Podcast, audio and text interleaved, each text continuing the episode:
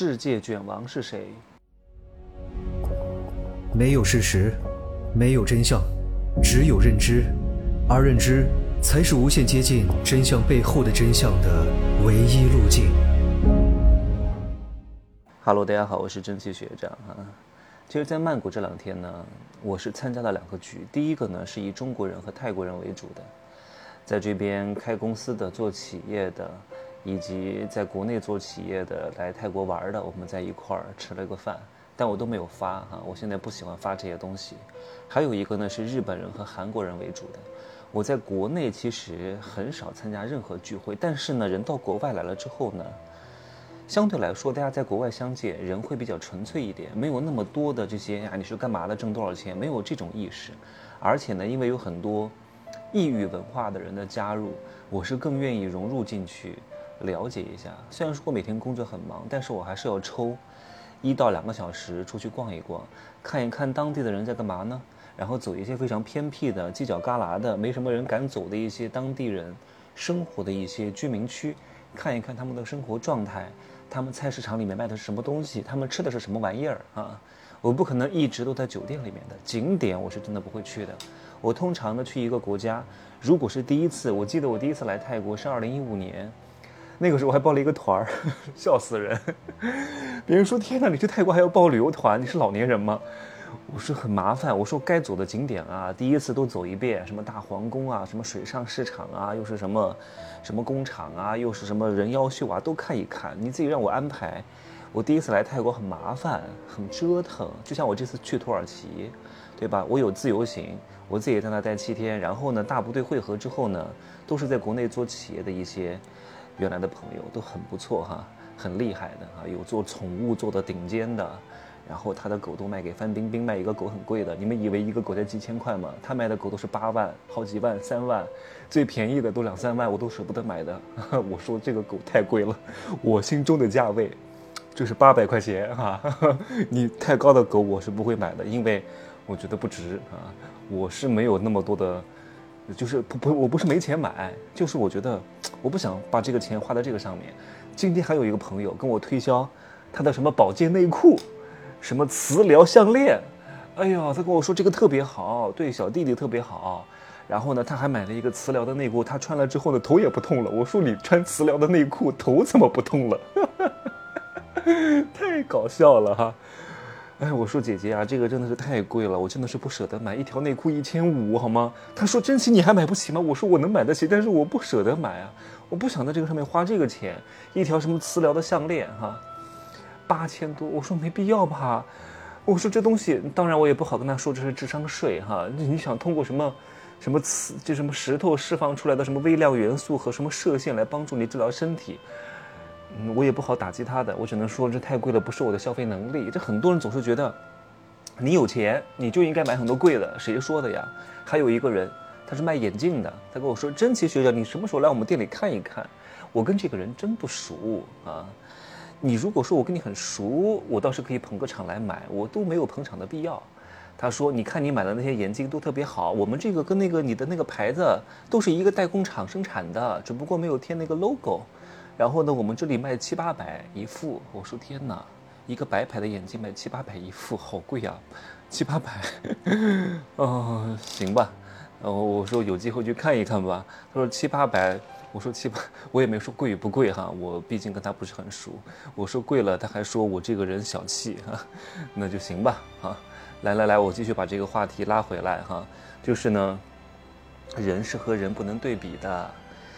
你跟我比呢，你会觉得 你非常之懒惰啊！我跟那个就也不叫亚洲卷王，我都可以说是世界卷王，就是韩国人。韩国人太他妈卷了！我认识那个韩国人哈，他跟我说，在韩国首尔的年轻人平均的睡觉时间只有五个小时都不到，而且韩国的咖啡店有好几千家、好几万家，平均每一个韩国人一年要喝将近四百杯咖啡。他们就是左手红参，右手咖啡来续命，因为他们太内卷了。你知道韩国人是怎么读书的吗？他们太拼了。各位，我不建议这样啊，没必要这么卷。你换一个赛道就可以不用那么拼了。并不是比谁多勤奋，比谁多悬梁锥刺股，比谁多寒窗苦读啊，没必要。你上班可以这样，因为这是一条既定的道路啊。既定的道路呢，就是晋升规则都是明确的。那既然晋升规则都是相对来说比较明确的，那比的是什么呢？比的就是看谁更拼，看谁更努力，看谁更能熬夜，看谁更像舔狗。你非要走这条路，怪谁呢？但是没办法。大多数人也只能当上班族，况且韩国它还是一个等级相对来说比较森严的社会，它还是非常有长幼之分，然后呢有阶级意识，然后礼仪非常之多，而且呢这一代的年轻人是成长于这种金融危机重创之后，所以他们的求学、就业和他们的生活压力，比他爸比他妈都非常非常之大，所以韩国人他不得不卷，你看韩国人很多身材都非常好，为什么？卷啊，健身也很卷，读书也很卷，外貌也很卷，每天累得跟狗一样，还得保持妆容精致。为什么？因为大家都这样啊！你不打扮你就落后了呀！大家都身材很好啊，你不练十二块腹肌你就落伍了呀！所以都很卷，但是也挣不了太多钱。别看这些人好像很精致，大长腿欧巴啊！我我我又学到一个事情啊，他说欧巴，那个那那天在场有个哥哥，我说欧巴你好。他说：“你不能喊我欧巴，欧巴是，是女生喊男生欧巴，男生喊比他年纪大的帅哥呃哥哥不能叫欧巴，叫什么我忘了，反正就不能这样叫。啊，还有还有什么，思密达也不是什么亲爱的，它是一个语气助词。你看又学到了很多东西。他跟我说，他说韩国人你知道怎么读书吗？就他们有一个说法啊，叫四当五落。”嗯四当五落是什么意思？就是说，如果这个学生他能够四点钟起床温习功课，就能考上大学；如果五点钟起床，就已经迟了。我说的考上大学是考上韩国前十名的大学，首尔大学、釜山大学这样的大学哈。一般的大学没什么用，他们必须要考上名牌大学，才能进入，譬如像什么三星、像什么 LG、像什么乐天这种大型的财阀机构啊。只要进了这个。这个公司呢，相对来说会过得好一点啊。韩国的人的平均薪资其实挺高的。你你我我去过一次韩国哈，我是真的不想再去第二次了。房间又小，房价又贵，一个破房间，普通的五星卖一千五，我估计这两年又涨价了啊，不是很大的。而且韩国人相对来说比较冷漠啊，而且比较高傲，也不能怪他们，他们的生活压力太大了。虽然说他们月薪平均是两万多，很高了，但是依旧买不起首尔的房子。你想，首尔的房子大概折合成人民币也得十多万一平，很贵的。光靠他们的工资是很难买得起的。所以呢，很多人就去当捞男，很多韩国男人都是捞男啊，捞中国女人的钱啊。特别是那种健身六块腹肌男，我就认识不少啊。不是我认识不少，是我认识一个朋友。他是搞健身的，是一个女健美选手。然后他曾经到那个韩国训练过，他就说很多男的呢都是软饭男，找他要钱，没什么钱的，看的人五人六的，光鲜亮丽的，大长腿六块腹肌，啊，每天还穿的那个名牌，不知道从哪搞来的，其实没什么钱，口袋空空，脑袋也空空。来讲一下韩国人怎么读书的哈，他们通常是这样安排的，也是那个朋友跟我讲的，他说他们那边的学生是怎么安排的哈。一般是早上四五点起来，起来之后呢，干嘛？上厕所、洗漱、吃早餐啊。搞完了之后呢，也顶多用个三十分钟的时间，然后开始温习功课，温故而知新，直到七点半开始出门。出门用半个小时到一个小时到学校啊。八点钟正式开始。各位，重点来了，八点钟到晚上十点钟，干什么事情？不间断学习，不间断学习。早上八点到晚上十点不间断学习，午餐晚餐怎么解决？原则上是给出一个小时的时间，但是通常他们倍感珍惜他们的时间，他们只会用十分钟啊，午餐十分钟，晚餐十分钟，随便吃一点解决啊，营养当然是保证的，解决他们的午餐和晚餐，剩下的时间全部用来学习。十点钟回家，洗漱休整啊，然后洗个澡等等之类的，稍微休整一下，十一点多开始。啊，继续学习，学到十二点半左右睡觉。第二天早上再四五点钟起来，这就是学生。因为如果他们不好好努力，不拼不内卷就考不上名牌大学，考不上名牌大学就进不了大公司，进不了大公司就不可能拿到高薪资，拿不了高薪资过得就会非常之惨啊。这个是上这个是学生，那上班族他说怎么过呢？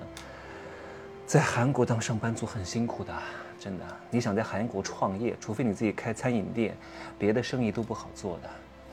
你当明星都没有中国明星挣得多，真的不是很多的，很辛苦的，对吧？然后那么上班呢，下了班之后啊，陪领导吃饭喝酒。韩国人特别爱喝酒，吵死了，真的。他们必须要喝酒，因为领导很喜欢找到这种存在感。然后呢，晚餐喝完酒之后去唱 KTV，又继续喝酒，啊，然后唱完之后大概是十二点钟左右吧，十一二点，再去吃个夜宵。吃完夜宵之后又用了一两个小时，回去，请问他们要干嘛？难道就睡觉了吗？不会，回去干嘛呢？健身，保持身材，因为酒喝太多了，白天在上班没有时间健身，然后差不多两三点钟健身，然后睡个三四个小时，继续早上，提前起来化妆精致打扮，左手红参右手咖啡，八点钟上班，开始一天的生活，每个月赚两万多块钱人民币左右。怎么样？这个生活好不好？你想不想干？各位，你是不是非常懒惰？你是不是非常幸福？这就是为什么韩国这种夜店文化非常之盛行的原因啊，特别特别嗨，就是因为白天的工作压力太大了，他必须要找到一个宣泄的地方，他们也不得不冷漠，没有太多的时间和精力对别人太多的热情，反而是那些相对来说人民的生活幸福指数很高。或者是人相对来说比较舒适和闲适的国家，人会比较热情，他们会有更多的时间去 social、去社交、去打招呼、去寒暄。譬如说什么意大利呀、什么西班牙呀、什么南美呀，他们都非常热情的。我在这边遇到很多外国人，都是跟你打招呼的。Hi，Good morning，Hi，How are you？然后听说哇，你这个，呃，Your jacket is so beautiful，I like your jacket。哇，非常喜欢你这个外套，特别好。我穿的那个 LV 的那个镂镂空的。一个呃什么欧洲人过来跟我说，还是真的挺热情的。我从来没有看到哪一个韩国人跟我打招呼啊。中国人是因为相对来说比较含蓄啊。那韩国人我觉得可能是因为有有这个文化的原因，也有他们压力太大的原因啊。好吧，今儿呢就说这么多。我明天呢会去一趟曼谷的动物园儿啊，看一看野生动物园，喂老虎喝奶。然后喂狮子吃肉，感受感受，人生在于体验。那赚钱的目的呢是干嘛？体验啊，赚钱永远不是目的，是手段，好吧？就这样说，就这样讲吧，拜拜。